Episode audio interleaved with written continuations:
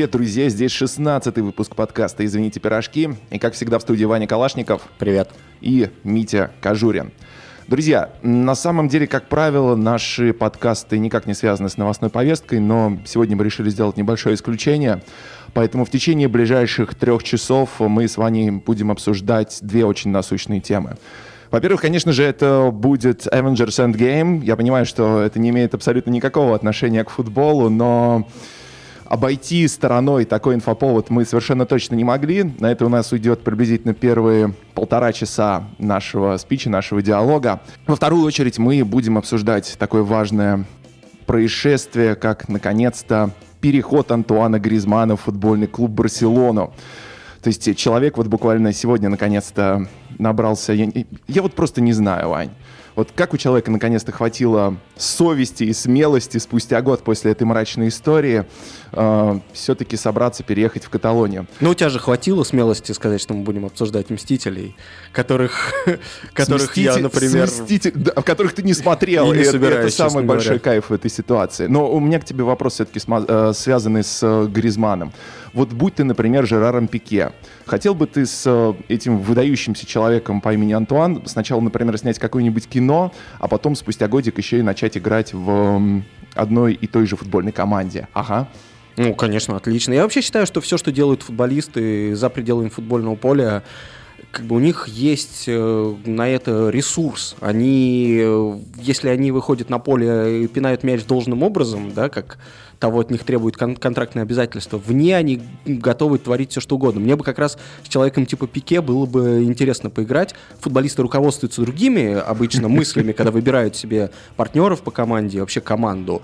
Но вот я бы, если бы я был футболистом, я бы просто вот сказал бы, ну, в следующей команде поиграю с Пике, а потом в следующей команде, например, с Блата или поиграю. Я бы вот таком принципе выбирал команды. Хорошо, ну давай все-таки пойдем по порядку. Avengers Endgame. Ладно, друзья, на самом деле, конечно, «Мстители» мы еще обязательно как-нибудь обсудим, но в другом подкасте очевидно, не сегодня. А сегодня мы будем обсуждать великого, вот на самом деле я думал, какой эпитет подобрать, а реально великого человека, которого зовут Кантана.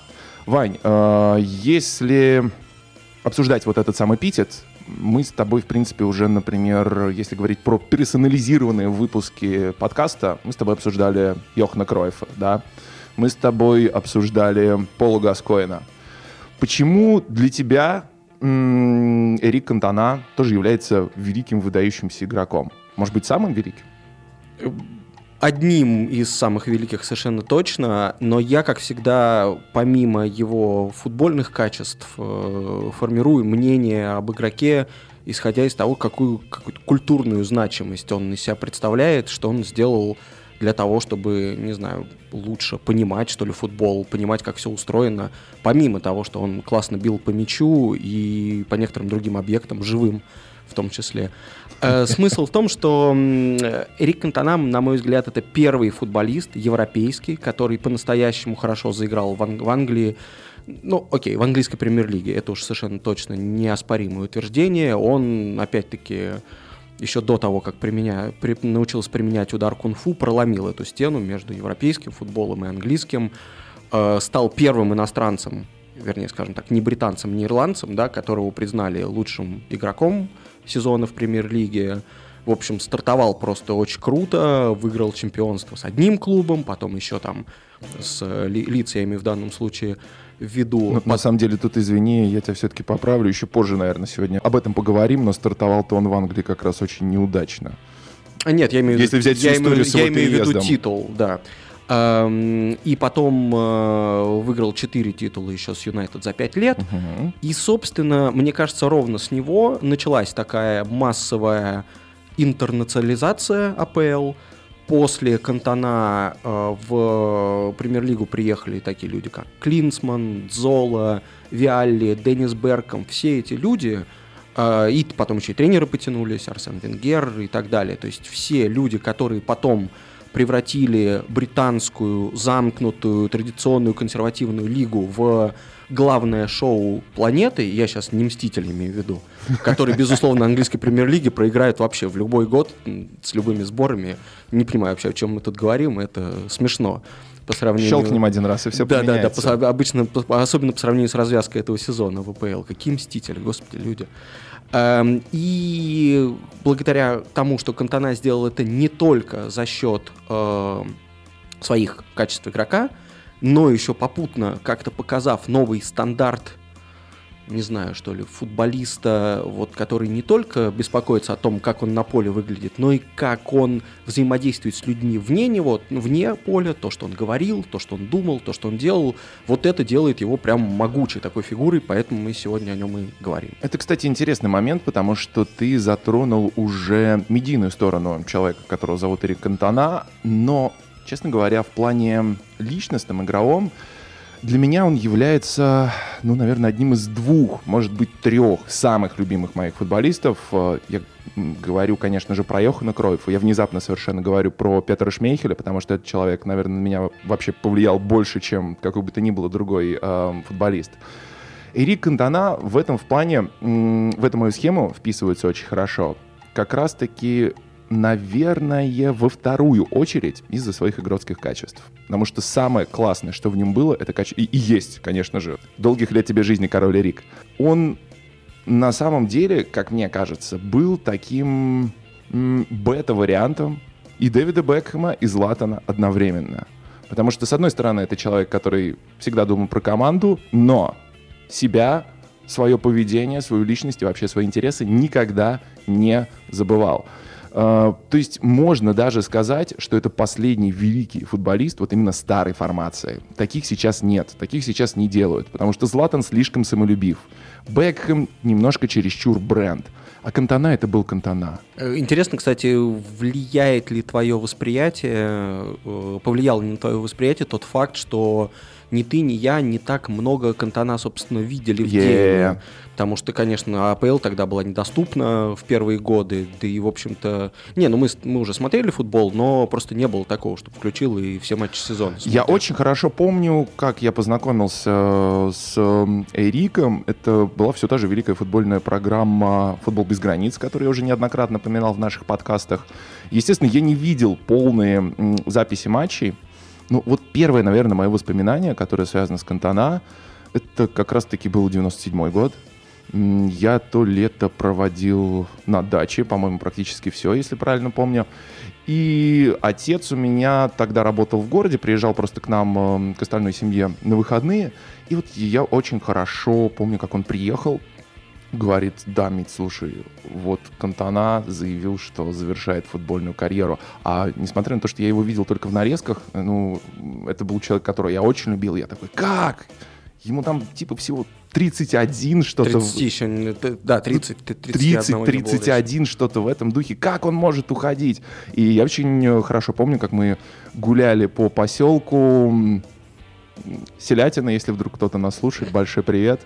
И я реально вот папу очень активно расспрашивал на тему того, ну как, как, как, как он может завершить? И вот э, отец мне объяснял, что да нет, ну сейчас несколько месяцев пройдет, придет в себя, поймет, что никому не нужен вне футбола, обязательно вернется, все будет в порядке, так что ты не переживай.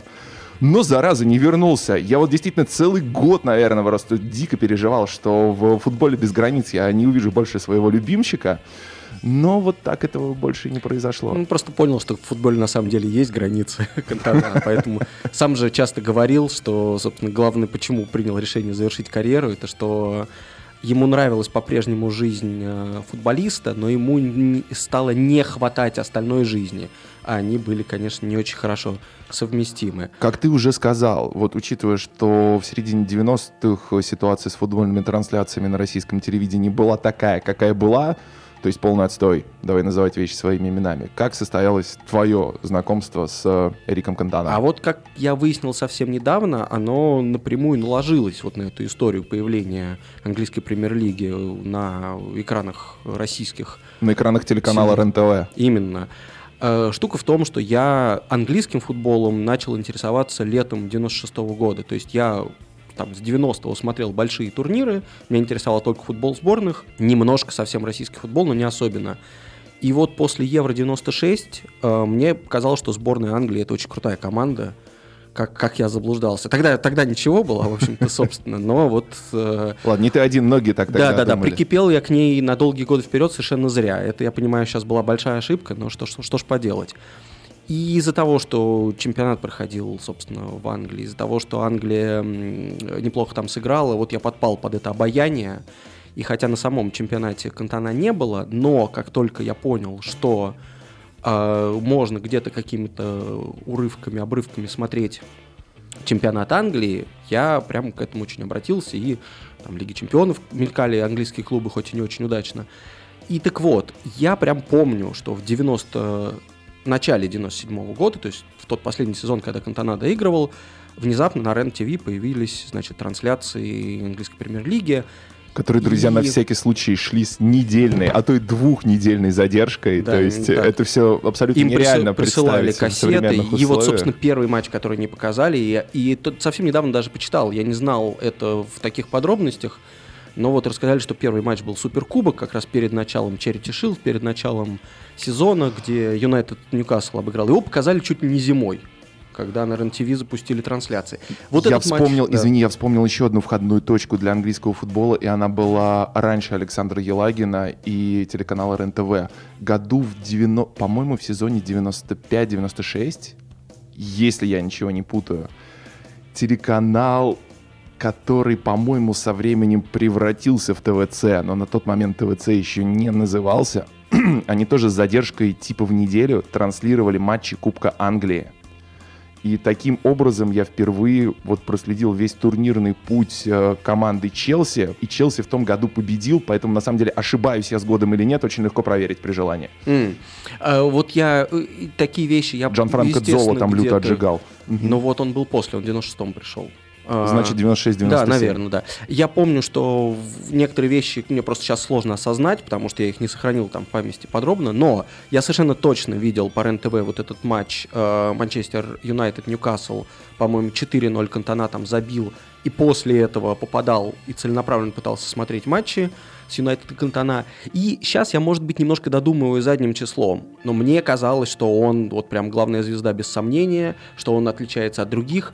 Я, безусловно, тогда все это не осмысливал, кто он, какой у него стиль игры, что он там француз, не француз, что, значит, что такое континентальный футбол, что такое английский футбол. Естественно, такими знаниями я даже близко Вань, не обладал. Кажется, мне просто на интуитивном уровне... для этого не нужно. Совершенно да. правильно. Во-первых, интуитивный уровень. Во-вторых, даже видно. вот когда у себя в деревне, там вот э, в районе поселка городского типа Селятина, я выходил играть э, с местными ребятами, но у кого были воротнички, все воротнички были подняты. Разумеется, да, это, это было совершенно четко сразу определено. И после того, как Манчестер Юнайтед в том же сезоне, в последнем сезоне Кантана, проиграл в полуфинале Дортмундской Боруссии, который потом турнир выиграла, мне казалось, что, ну, то есть, если Дортмундская Боруссия обыгрывает Манчестер Юнайтед, то, значит, как бы немецкий футбол самый сильный в мире, учитывая победу еще на Евро-96, ну, было понятно, что вот, как бы, круче англичан только немцы. И я вот помню как-то э, что у меня все это осталось, что есть вот иерархия английский футбол, в нем самый крутой кантона, и единственное, что с ним может, в принципе, соперничать, это, значит, немцы. Вот.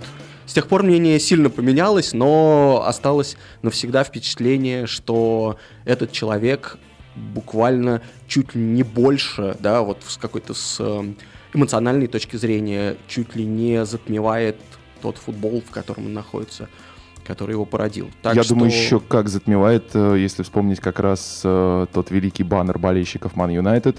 1966 был великим годом в истории английского футбола.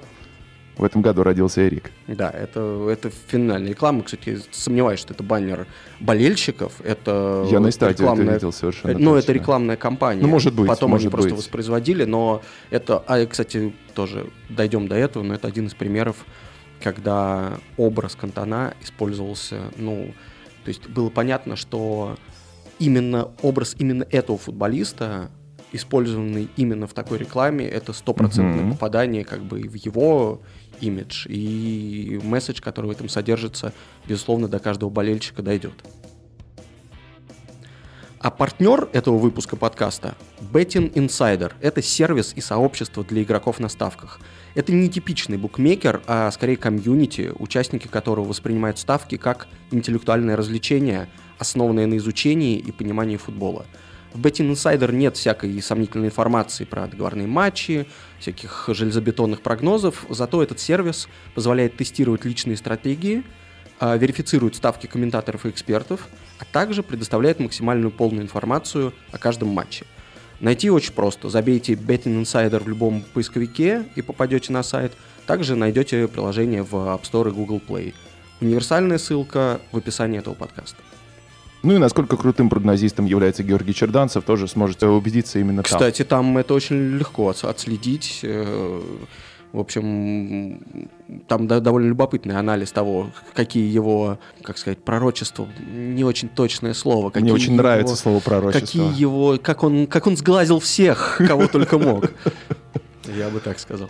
Да, друзья, и сегодня мы снова возвращаемся к практике комментариев. То есть последние несколько выпусков вы слушали исключительно наш с вами флоу. Сегодня это поменяется. Сегодня у нас э, очень хороший человек, который все-таки то, как играл Рик Кантона, видел своими глазами, написал на эту тему огромное количество материала, Ваня, о ком я говорю это Майкл Кокс. Я, кстати, не уверен до конца, насколько он там хорошо видел Эрика Кантана своими глазами, но, по крайней мере, точно знаю, что видел, для, видел. для своей книги, которая называется The Mixer uh, History of Tactics in the Premier League, как так полное название, это история, соответственно, тактики в премьер-лиге, он совершенно точно пересмотрел все матчи. А, чтобы в том числе написать одну главу, которая посвящена непосредственно Кантана. А сейчас он еще и написал вторую книгу про европейское развитие европейского футбола, которая называется «Zonal Marking».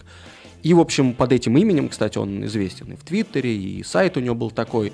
Короче, Майкл Кокс сейчас расскажет нам, как Кантана играл в футбол. There was a popular narrative в начале 90-х считалось, что любой европейский футболист не сможет сходу заиграть в Англии. Я правильно понимаю, что Кантана опроверг этот стереотип? Да, он совершенно точно поменял такое представление. Его первым тренером в Англии был Ховард Уилкинсон, который тогда возглавлял Лидс, и в своей книге Уилкинсон утверждал, что Кантана придется адаптироваться к английскому стилю игры, потому что в истории не было примеров, чтобы форварды-иностранцы достойно показывали себя в Англии. Так что многие ждали, что Кантана придется непросто. Я считаю, что он так быстро адаптировался по двум причинам. Первое, он просто был очень хорошим игроком. Это не звучит как откровение, но он правда выделялся даже на фоне самых лучших английских футболистов того времени. А вторая причина состоит в том, что Кантана был очень мощным, физически сильным. Английские защитники, которым довелось играть против него, с удивлением вспоминали, насколько крепко он стоял на ногах. Он не был слишком быстрым, но с удовольствием вступал в игру с самыми жесткими игроками обороны. Многие думали, ну конечно, это очередной европеец, который сейчас будет тут финтить и обострять. Надо ему как следует валить по ногам, и все, проблема решена. Однако Кантана это не только не смущало, но он еще и всегда был готов постоять за себя. После прихода Кантона Манчестер Юнайтед выиграл 4 титула за 5 лет. Но почему они не добились ничего в Европе?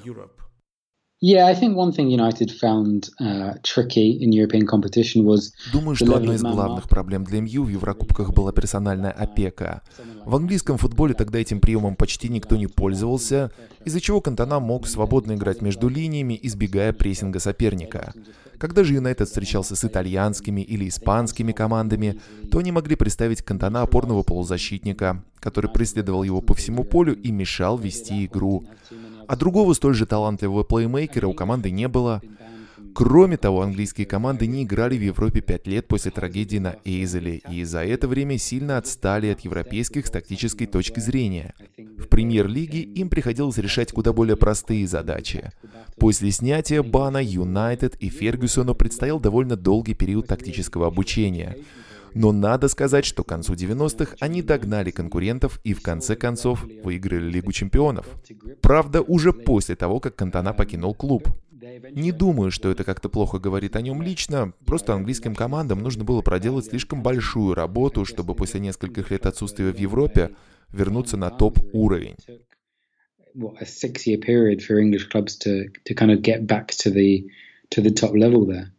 Единственную претензию к Кантана на моей памяти осмелился озвучить только Рой Кин.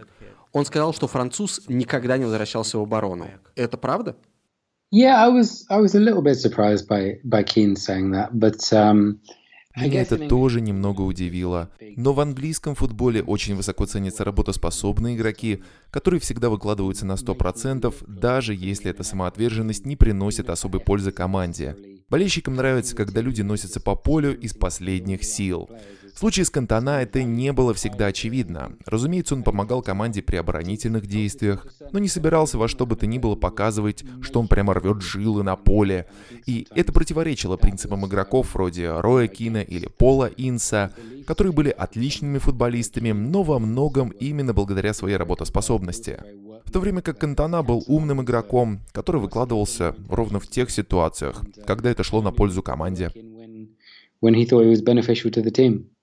Кантана называл Алекса Фергюсона своим вторым отцом и благодарил за предоставленную свободу самовыражения на поле. Но повлиял ли Фергюсон на Кантана как тренер? Как изменилась игра француза за годы, проведенные в Юнайтед? I didn't particularly note any change when I was watching back the videos. He seemed pretty much the same player. Не уверен, что заметил хоть какую-то перемену в игре Кантана за это время. Когда он покидал Юнайтед, то был примерно таким же футболистом, каким и начинал. Он закончил карьеру довольно рано, в том числе потому, что не хотел терять форму с каждым следующим годом. Он никогда не оказывался на месте, скажем, Райна Гикса, которому пришлось перепридумывать свою игру после потери скорости. Думаю, Фергюсон научился превосходно работать с Кантана на личном, человеческом уровне, и к тому же поменял стиль Юнайтед, чтобы вписать туда француза. Но за всю карьеру в МЮ стиль игры самого Кантана не сильно изменился. После ухода Кантана победный период Юнайтед продолжился и достиг вершины в 1999 году. Повлиял ли Кантана на эту команду? Есть ли его заслуга в успехе класса 92? Well, yeah, I think it was a big impact, and I think probably the major contribution was just his Безусловно. Думаю, его главным вкладом в успех следующего поколения были его преданность игре и профессионализм. Гарри Невилл и Дэвид Бекхэм вспоминали, что Кантана всегда оставался после тренировок, чтобы отрабатывать прием мяча и удары по воротам. Для английского футбола это было в новинку. Более того, возрастные футболисты Ман Юнайтед даже смеялись над таким чересчур серьезным отношением к делу. Да, Кантана был невероятно талантлив, но поддерживал свой талант постоянной работой над собой. Фергюсон прямым текстом писал в автобиографии, что Кантана был примером для подражания и на него равнялись игроки вроде Невилла и Бекхэма, которым не хватило бы лишь одного таланта, чтобы добраться до вершины. Как мы видим, этот пример сработал. Это был Майкл Кокс, а, эксперт по тактике, всему остальному. На самом деле его книжка я рекомендую абсолютно всем, кто в принципе интересуется футболом. Там не только про перемещение, там не только кружочки и стрелочки, там очень много, собственно, про э, характер, про какие-то знаковые события, которые с игроками происходили. Ну и, в общем, даже юмор там присутствует, чего не всегда ждешь от книжки про тактику. Ну, но, ну, то есть но та инфа, которую на опте далеко не всегда найдешь, прямо скажем. Да, это правда.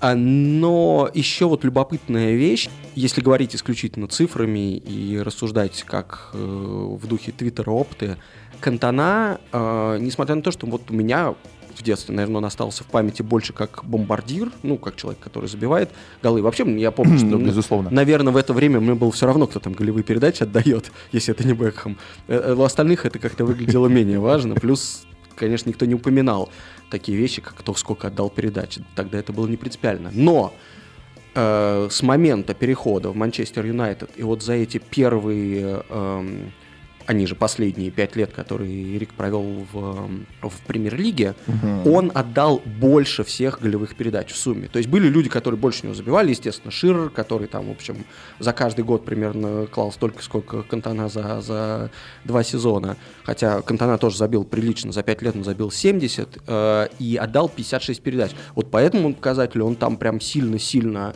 впереди всех. Э, в первый же сезон стал лучшим э, ассистентом, в другие все время держался в топ-3. То есть на самом деле он ну, создавал голы прямо абсолютно регулярно.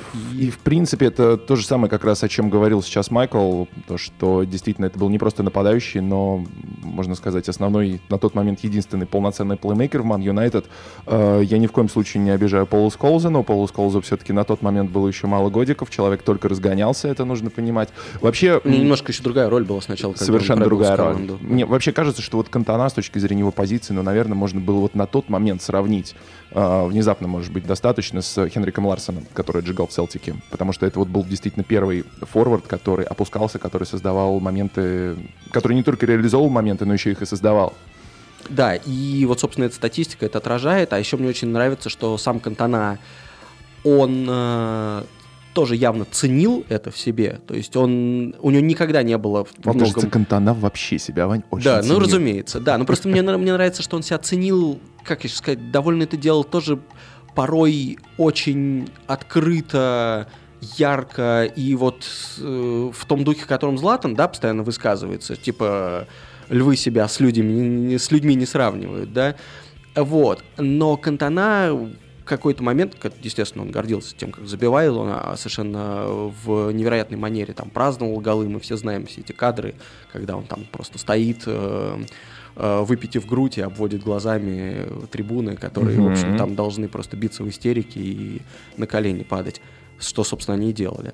Вот. Но вот, например, в фильме, в котором он снялся в поисках Эрика, тоже до которого мы, наверное, дойдем еще, когда будем его, так сказать, артистическую сторону его э, натуры обсуждать, он сам там говорит, что с моим самым запомнившимся моментом за футбольную карьеру был не гол, хотя он их красивейших, э, не, необычных голов забил прям очень много, а именно голевой пас на Денниса Ирвина, по-моему, там матче с Тоттенхэм. Очень... Голевой пас, серьезно, вот это главное, что запомнилось самому Серьез... Он по сам итогам сказал, его карьеры. Да-да-да, там главный герой в фильме говорит, ну, ну, вот этот же гол, там, который ты там Сандерленда вот положил, или вот этот там удар с лету невероятный, который там чуть сетку не порвал, это же был самый крутой момент карьеры. Нет, говорит, просто там, ну, фулбэк подключался по краю, я ему в щечкой, вы, э, шведой вырезал передачу, и он забил. К лучшему моменту, я думаю, еще вернемся в карьере Кантана. Это, блин, ну, конечно, сразу несколько вспоминается эпизодов, и один главный. Но я думаю, что давай все-таки поговорим вот уже на 20-й минуте нашего подкаста о том вообще, откуда взялся футболист э, Эрик Кантана и почему это вообще, черт подери, очень странно, что вообще серьезный игрок из него вышел. Я могу одним предложением ответить. Он взялся из пещеры. Знаешь, есть прекрасная, прекрасная легенда, которая почему-то, честно говоря, я до сих пор не понимаю, почему все вспоминают. Она, видимо, всем очень нравится, но оказалось, что отец его, который был там строителем, вообще мастером на все руки, а еще и в госпитале работал, а потом, конечно, стал художником, потому что почему бы и нет, да. Это, это, это, знаешь, очень каталонская история. Проработать да, там да, лет 40 да, токарем, а потом пойти в скульптора-архитектора, и вот это наше все, да. да Южно, он... Южноевропейское, да. Южноевропейское, Мы же да, про Марсель конечно. говорим. Да, да, да. А он... Э, Эрик родом из Марселя. Да, отец его родом с Сардинии, в общем, тоже... Ну, тоже юга-юга. Да. А насчет Каталонии, собственно, мать Эрика родом mm-hmm. из Каталонии. Так вот, э, перед тем, как построить дом, который там как-то примыкал к скале, соответственно, первое комната этого дома, первое помещение, к которому потом дом был весь пристроен, это была пещера. То есть вот сначала его отец обустроил пещеру, и потом, собственно, уже сделал дом. И вот каждый биограф Кантана, в каждом интервью, где вспоминаются его ранние годы, э, упоминается эта пещера. Но я не буду дальнейшие аналогии проводить там с философом, бочкой, знаешь, пещерой, вот это Ой, все. Ой, нет, ладно. нафиг не надо, спасибо. Хотя сам Кантана, я думаю, поддержал бы такой разговор.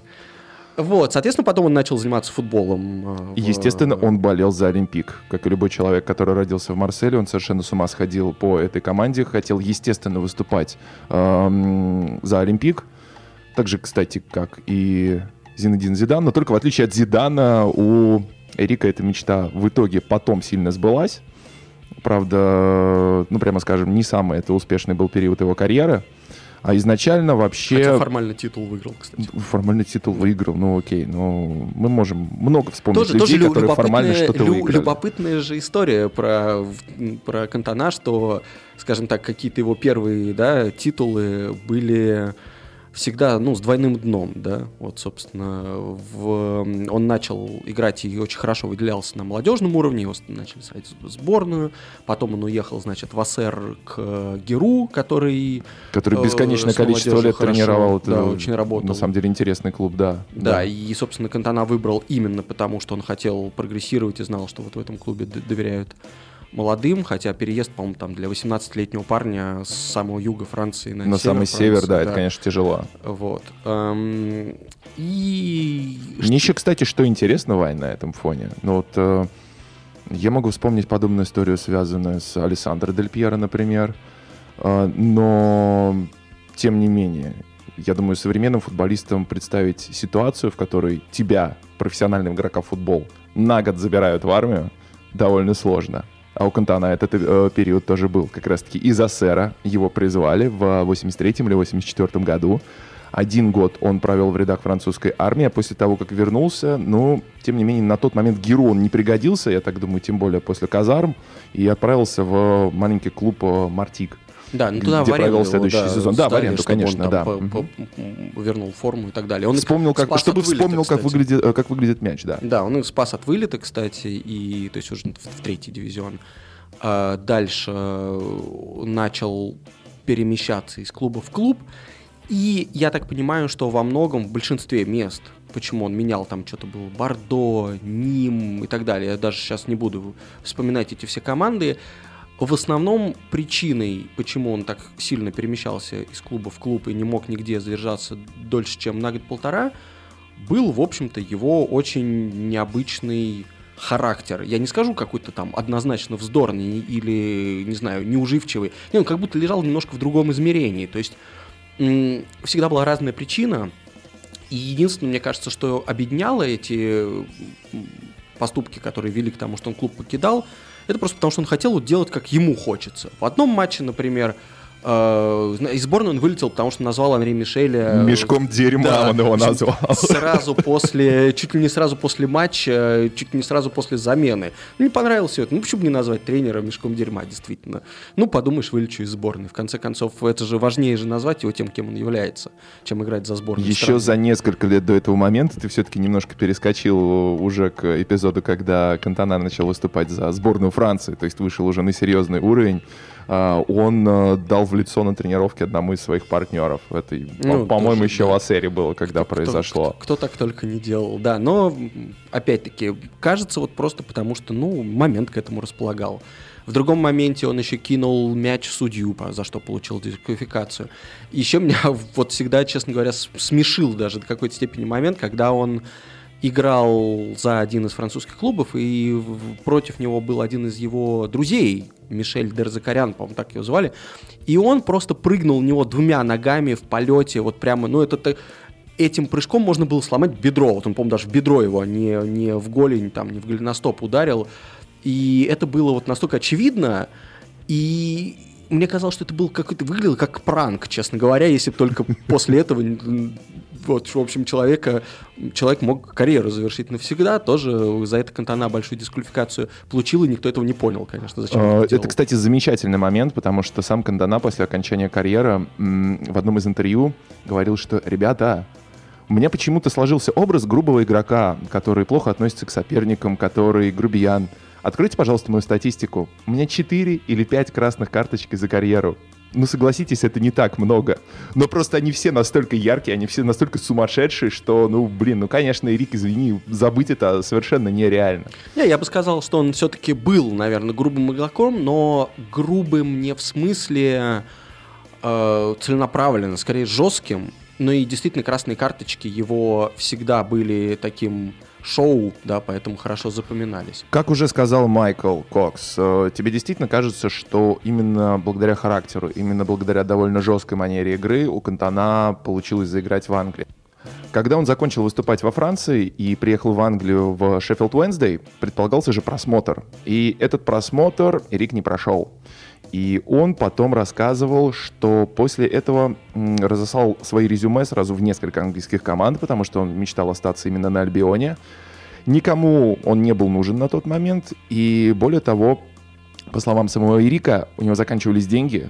у него была еще на 4 дня в какой-то дыре снята гостиница, и по его словам, он просто 4 дня лежал на кровати, смотрел в потолок, потому что говорит, что руки уже абсолютно опустились, у меня не было сил предпринимать какие-то дальнейшие усилия, я думал, что все, моя карьера закончена, я никому не нужен, я провалился как спортсмен, и на четвертый день позвонили из Лиц Юнайтед. И ну, да. туда он поехал, по его же собственным словам, уже просто рвать, метать, и на этом просмотре доказать всем, что он лучше, что он нужен, и что без него этот клуб вообще никак не проживет. Там даже тоже любопытная ситуация была, потому что он сам хотел еще после того, как схватил диск... одну из длительных дисквалификаций во Франции, завершать карьеру просто из-за обиды на всех, там лет 25 или 26. Yeah собственно, когда его дисквалифицировали, потом он всем на комиссии дисциплинарной показал каждому, сказал, что вы все идиоты, потом, значит, ему хотел выкупить собственный контракт у клуба, не получалось, и так далее, и так далее. И за него вступились просто определенные довольно серьезные люди, типа Платини, вот тоже Геру и Улье. Они все его советовали в английские клубы. И... Платини его, помнится, в Ливерпуль сватал. Да, да, сначала даже туда, и там ответ был такой, что типа, знаете, у нас такой выбор э, в атаке, что нам какой-то французишка не пригодится. И я думаю, что тренер Уэнсдей думал примерно то же самое. Он же ему какой-то просмотр устроил в матче 5 на 5 на искусственном поле. Причем они проиграли какой-то американской команде. В общем, там удивительная история. 5 на 5 э, на узком поле да. для человека с, рот, э, с ростом метр восемьдесят восемь, ну кому? Он, кстати, там три гола забил. Он, по-моему, 8-3 поиграли, он все три забил, или как-то но так. он все равно не, не пригодился. Да, и они им сказали, ну, потренируйся неделю с нами, но контракт не предложили. Вот, и да, вот эта ситуация довольно случайно-таки оказывается в Лице. Лиц э, на довольно неплохом ходу. Кантана не то, чтобы сходу адаптируется, но прям как Джокер отлично себя проявляет и Лидс становится чемпионом. При этом после этого тренер Лидса, Хорд Уилкинсон, говорит, что ну, я что-то не до конца уверен, вот, и, собственно, тоже не предлагает Кантана какого-то очевидного варианта с будущим. Угу. Так, собственно, возник Ман Юнайтед в его карьере.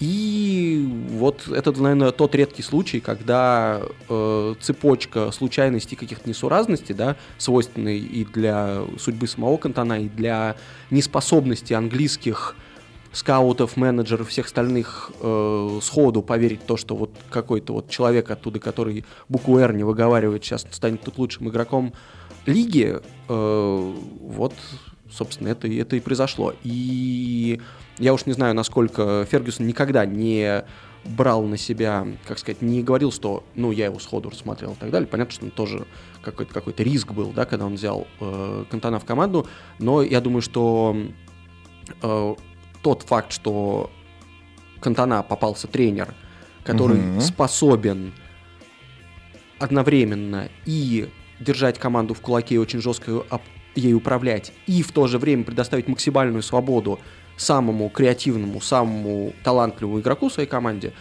вряд ли другие британские тренеры были на это способны. Я считаю, это большая удача для Кантана.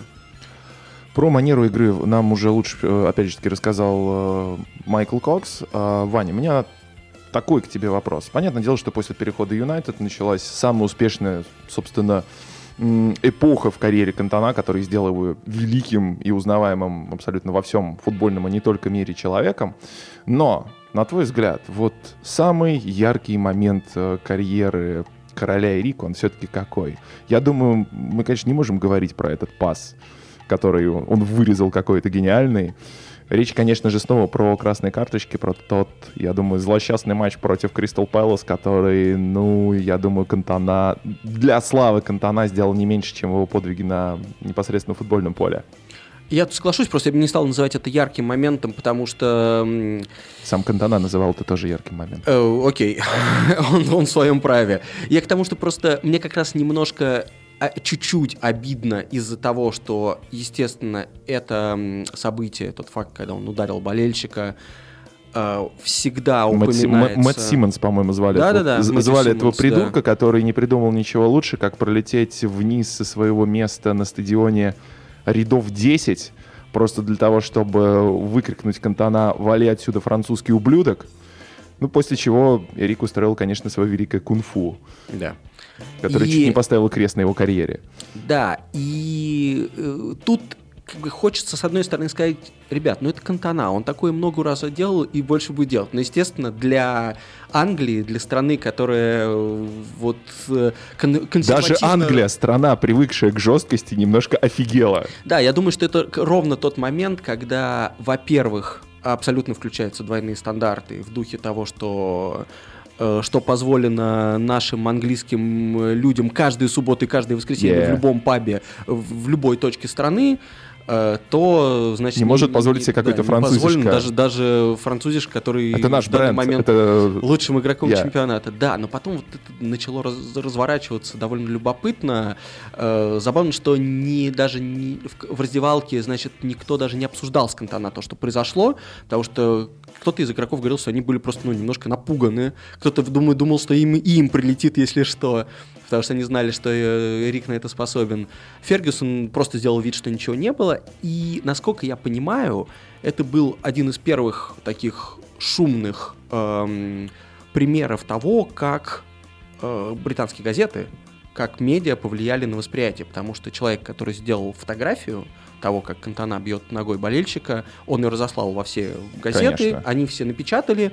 И вот утром все проснулись в том мире, как, в котором звезда и главный игрок фактически чемпионата позволяет себе атаковать человека на, значит, на трибунах. И тогда, собственно, завертелось все это. И я так понимаю, что, не знаю, без медиа-скандала, наверное, дисквалификация была бы куда более короткой и не оказала такого влияния на карьеру. Вполне вероятно, хотя серьезную медийность э, Кантана мог приобрести еще за несколько лет до этого. Я говорю конкретно про 93 год. Дело в том, что Рой Кин в своей автобиографии описывал очень яркий эпизод э, еврокубкового противостояния между Ман Юнайтед и Галатасараем. Первый матч на Олд Траффорде тогда 3-3, по-моему, закончился, и понятное дело, что нужно было манкунианцам на выезде в Турции забивать. А Галатасарай, ну вот это на тот момент был клуб, э, скажем так, старого турецкого разлива, старой турецкой закалки.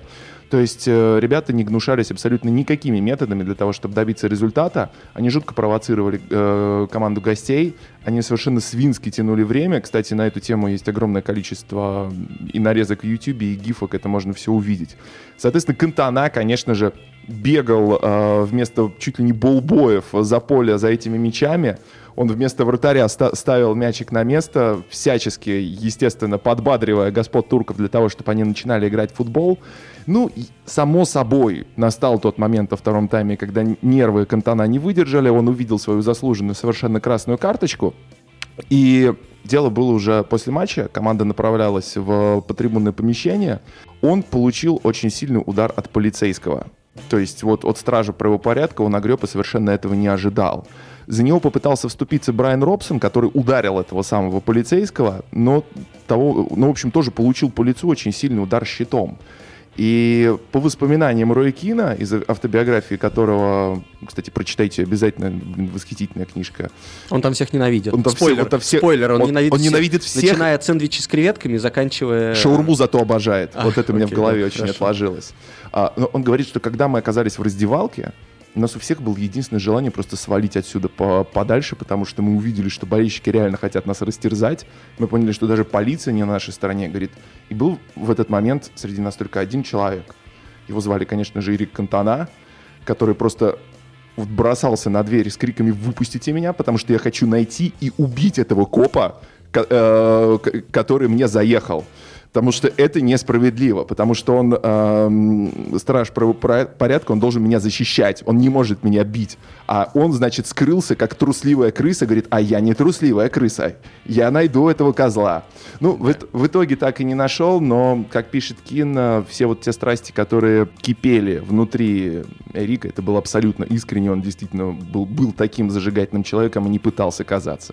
Ну да, и возвращаясь, значит, к событиям на стадионе Кристал Пэласа, Я. я когда, когда был 20-летие да, этого удара в январе 2015 года, писал статью на sports.ru как раз вот про последствия, как все это освещалось, и там в конце был просто опрос для тех, кто прочитает этот текст, изменилось ли ваше отношение к Кантана после вот этого события. И 60% ответивших ответил, что не, никак не изменилось. 40% ответили, что да, в лучшую сторону, и 10% да, в худшую. Вот я помню, что я, я прям меня как-то заставил это задуматься, результаты этого вопроса, потому что, ну, у меня, я, я, за себя бы я сказал, да, у меня скорее, наверное, не изменилось, потому что обстоятельства этого события, они как-то располагали к тому, чтобы нейтрализовать друг друга. С одной стороны, да, человек, который, ну, футболисты не должны бить болельщиков, да. С другой стороны, все обстоятельства того, что человек бежал, сбежал с их рядов. Um, послал Я не оправдываю его. Кантона, как ты Потом, уже сказал, но да. болельщик все равно придурок. Болельщик тоже придурок. Вот и мне кажется, естественной реакцией было бы на следующий день просто всем забыть про эту историю.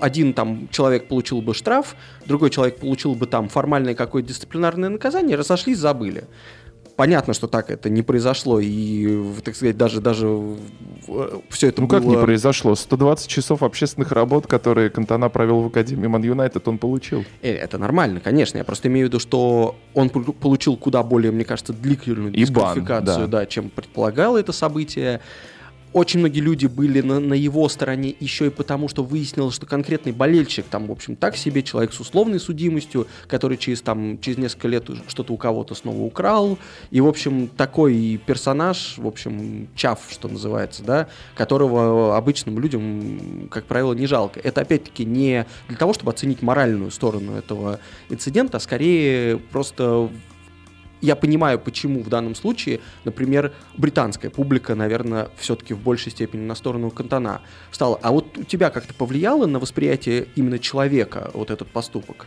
На меня больше впечатление произвело, правда, не сразу, конечно, а тогда, когда я это спустя несколько лет увидел, та самая великая пресс-конференция про чаек. When the seagulls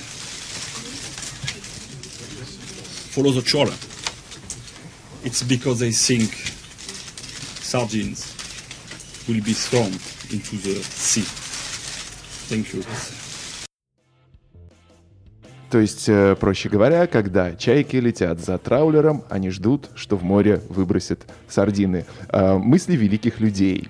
Э, в данном случае мы, мы говорим про Кантана. Как можно интерпретировать эту фразу? Можете додумать сами, но, то есть, конечно, а у тебя, кстати, какая интерпретация? Ты думаешь, вот э, я не согласен с теми, кто считает, что это абсолютно... Лес рубит, щепки летят. Можно так перевести. Я не, я не очень согласен с теми, кто, их, кто ее максимально прямолинейно интерпретирует. То есть, типа, ну он же к журналистам обращался, что типа вы здесь только потому, что, значит, с моего траулера я вам бросаю сардины это наверняка Тебе не нравится эта версия? Нет, она мне нравится, мне кажется, что Просто она мне она кажется наиболее жизнеспособной, да, да, да. Ну, реалистичной, она жизнеспособной. 90% такого смысла точно в этой фразе есть.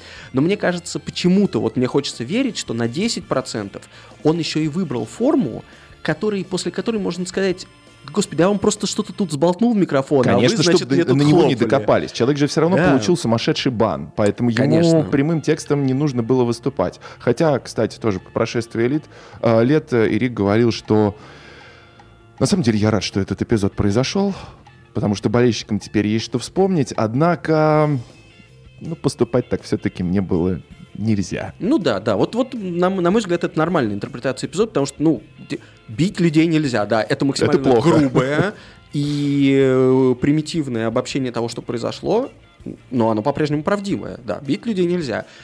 Э, конкретно в этой ситуации что сделал Кантана после того, как, э, собственно, эпизод произошел, вот с этой пресс-конференцией и с общественными работами, и с тем фактом, что, значит, он сидел один в единственном артхаусном кинотеатре Манчестера и смотрел фильмы, это меня тоже трогает бесконечно. Ну и то, что вот это вообще, сама его фраза была какой-то абсурдистской, какой-то прям на уровне... Она была классной. Да, вот тут, мне кажется, и родился миф про Кантана как не просто человека с там, не знаю, взрывным характером, а про человека, который видит самовыражение, какое бы оно ни было, пусть оно будет э, агрессивное, mm-hmm. да, пусть оно будет э, обидное для других людей, саморазрушительное, но неважно, самовыражение превыше всего. Собственно... Что сказалось э, очень активно и на послефутбольной жизни Кантана, о котором, мне кажется, сейчас мы знаем уже не меньше, чем э, о его достижениях на поле. Да. Да и, собственно, началась, я так понимаю, после футбольной жизни Кантона, опять же потому, что он просто решил вот таким вот образом самовыразиться. Безусловно, он мог играть еще какое-то время, и, я думаю, и в Манчестер Юнайтед мог играть. И, наверное, бы теоретически мог играть в какой-то другой команде. А уж если взять во внимание тот факт, что в 2005 году, когда ему было под 40, да, есть 66-й, да, был великим годом, когда он родился. А в 2005-м он а, привел сборную Франции к титулу чемпионов мира по пляжному футболу. По пляжному футболу, при этом был играющим тренером. И я специально посмотрел протоколы, он выходил в, по-моему, четвертьфинале, что ли, в каком-то матче, и даже забил один гол на этом турнире. Yeah. Вот, ну, в 39, неплохо, неплохо. Вот, и, конечно, тоже вот забавно, что наверное, представить себе современного профессионального футболиста, который самовыражение вот прям настолько отчетливо ставит во главу угла, настолько, чтобы думать о своих, о, о своей артистической самореализации, о своей А нормально ты себе представляешь вперед. вот современного футболиста, который после окончания карьеры становится реально хорошим актером? Знаешь, вот это скорее представляю, потому что я вижу, как люди э, какие-то творческие вещи реализуют в других профессиях. Мне кажется, тут важно устремление. Все-таки я думаю, что много чему важно научиться. Кантана здесь выглядит скорее человеком, который, как сказать, который, опять-таки, он не пытался приобрести другую профессию, да, то есть у него не было такой, я сейчас заканчиваю с футболом, чтобы продолжать жить э, как нормальный человек, мне нужна другая профессия, сейчас ее освою. Он не такое сделал, он просто импульсивно куда-то рванул, куда глаза глядят, это оказалось, значит, профессия актера, художника, не знаю, мне вообще кажется, он в рекламе-то снимался Э, его роли в рекламе мне нравятся больше, чем его роли в фильмах. Ну, за исключением «В поисках Эрика», который гениальный фильм просто. Ну, была совершенно великая реклама к Евро-96, если я правильно помню. А, а, кроме этого, подожди, он же еще работал два года спортивным директором только возродившегося тогда Нью-Йорк Космос. Да, не так и давно, был, И был кстати, великолепный да, ролик с «We're Back».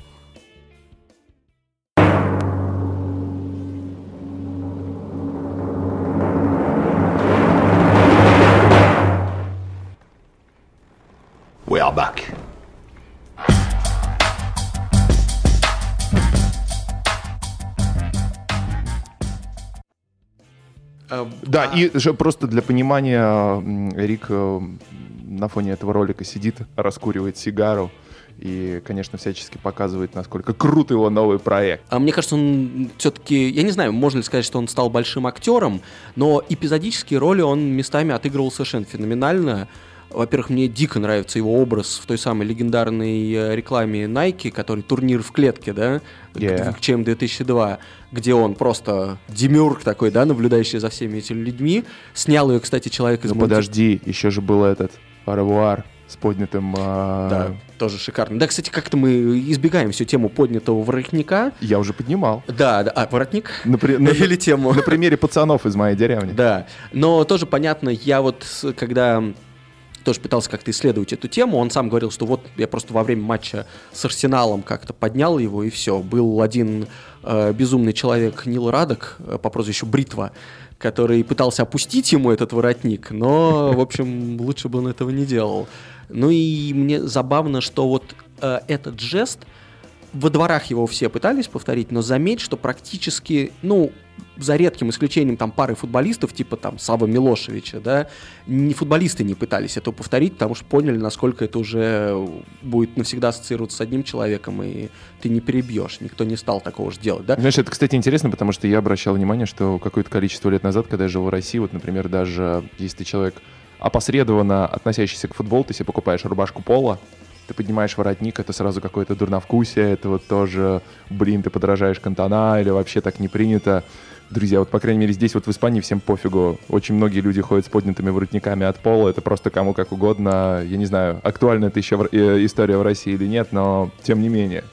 А, ну, не знаю, и может это просто следующее поколение, которое Кантанат не помнит. Mm, whatever, whatever. Вот. И, да, возвращаясь к рекламе, Nike очень крутой. И мне еще понравилось, что ее снял Терри Гиллиам, человек из Монти Пайтона. То есть тоже какой-то вот очень прям правильный союз э, в данном случае. И крутой массовый продукт при этом с таким с что там Кантана такой, в общем, в роли человека, который на все это смотрит и, и посмеивается. А, наверное, самая смешная роль, я немного фильмов видел с Кантана, естественно, но самая смешная эпизодическая роль, которую я видел, это в каком-то кошмарном совершенно немецко-французском фильме, который называется «Porn in the Hood», про каких-то там wannabe э, порно-магнатов, и он там играет футбольного тренера, команды карликов. Ну вот, ну ничего. И он делает это великолепно. Это прям, прям не менее убедительно, чем, значит, вот э, в этой рекламе. Очень мне понравилось. Но при этом последние медийные выступления Кантана тоже вызывают много вопросов. Вот буквально перед последним манчестерским дерби он выкатил в Инстаграме пост, после которого, ну, основная реакция людей, которые посмотрели этот видос, была Рик, что это? К чертовой матери, что это? А дело в том, что там сначала лицом появляется, как всегда, Рик, абсолютно серьезный, вот вообще не допускающий каких-то иных интерпретаций. После чего, прошу прощения, в кадре появляется мужской регированный член, который разбивает яйцо, и таким образом Кантана вот старается дать понять, что Ман Юнайтед сейчас делает с Сити. Все были в шоке, вот просто, думаешь, что чувак, Че за мрак, че за жесть. Кстати, кстати, о членах. А, есть у меня просто продолжение этой темы. А, я смотрел, эм, держал в руках книжку, которую Кантана написал, называется My Notebook, то есть это там с, сборник его скетчей, то есть то, что он там набрасывал в Малискине во время где-то там полета на самолетах и поездок. Он говорит, что всегда в таких случаях принципиально не достает гаджеты, а берет э, блокнот и записывает туда мысли какие-то короткие или что-то рисует. У него такой любопытный стиль рисования. И один рисунок, вот как раз когда он нарисовал, видимо, себя, стоящего перед зеркалом, то есть такого атлета, такого, скажем, гипертрофированного, то есть видно, что это человек, а в зеркале, собственно, отражается член. Я думаю, это очень... Такой рисунок тоже очень, который Великий. хорошо, да-да-да. Неподражаемый. А, описывает его и, не знаю, и некоторых людей типа э, Златан того же. Кстати, вот тоже, мне всегда не, мне, мне никогда не нравился Златан вот всеми этими своими прибаутками, при том, что всегда нравился как футболист. И мне кажется, я сейчас могу сформулировать, почему Кантана мне в роли человека, который о себе отзывается в превосходной манере, э, больше нравится, чем Златан. Златан как будто всех вызывает, провоцирует на как бы как будто доказывает это кому-то, как будто ну, напоминает ну, даже, когда его не просят. я уже говорил, он реально подпитывается негативной энергетикой, этот момент тоже нужно помнить. А мне Кантана такое впечатление, он просто говорит Нет, это, потому что он думает это о себе, он может это сказать, но у него нету вот этой вот продуманной стратегии, как у Златана, который, а давайте я буду раз в месяц вам какой-нибудь э, цитатой и хлесткой напоминать о себе. Вот не знаю.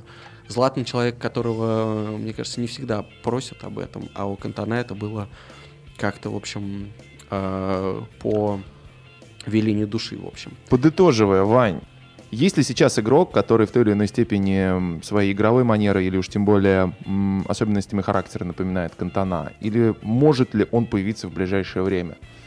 Или все-таки вот эта эпоха прошла, и вот прекрасная эпоха таких героев, таких вот именно мужчин, которыми восторгались, я думаю, и девушки, и мужская часть любителей футбола. Все, все-таки уже вот этого не будет. То есть ты имеешь вот сочетание именно качеств, потому что игровой манере, конечно, есть такие игроки. Скорее про личностные да. качества и про такую манеру поведения. С одной стороны медийную, но при этом не показушную. Вот со Златаном ты уже сравнил его. Они периодически возникают, но не думаю, что ни один э, человек, который э, мыслит как-то о своей, своей самореализации за пределами футбола, одновременно с развитием футбольной карьеры, он просто, к сожалению, сейчас уже не добьется многого в футболе. Сейчас нужно как раз-таки сознательно футболист, мне кажется, должен посвящать все свое свободное время, особенно если у него есть интеллект. Если он знает, как этот интеллект употребить на пользу своей карьере, он должен скорее думать про, я не знаю, регенерацию клеток, биокамеры, упражнения, режим сна и так далее, и так далее. Просто мне кажется... И поменьше книжек читать. Да, но найти, найти человека с э, оригинальным мышлением, с э, тягой к самовыражению сейчас в четвертом дивизионе – любой стороны. Можно, я думаю, можно. Но найти его на топ-уровне нельзя и, скорее всего, не будет возможно еще довольно долго. Потому что карьера футболиста, мне кажется, все меньше и меньше предполагает э, вот такое вот распыление на что-то другое. Друзья, здесь был 16 выпуск подкаста «Извините, пирожки». Нас можно слушать везде, где угодно. Вот э, где привыкли слушать подкасты, там нас и находите. И, конечно же, кроме этого, на сайте sports.ru. Ладно, дам небольшой спойлер. На самом деле мы потихонечку будем закруглять наш первый сезон э, подкаста «Извините, пирожки». Поэтому я думаю, что до июня мы успеем сделать еще два или, может быть, даже один выпуск. Если это будет единственный выпуск, он обязательно будет посвящен Q&A, то есть э, ответами на ваши вопросы. И мы, естественно, заранее объявим о сборе этих вопросов везде, Конечно. где только сможем, во всяких соцсетях, э, там, где вы нас слушаете. В общем, ждите, это будет хорошая возможность э, пообщаться в каком-то виде. Ну, хоть в заочной форме, да, но лично. пообщаться. Тут был Ваня Калашников, Пока. Митя Кожурин. Пока-пока, друзья.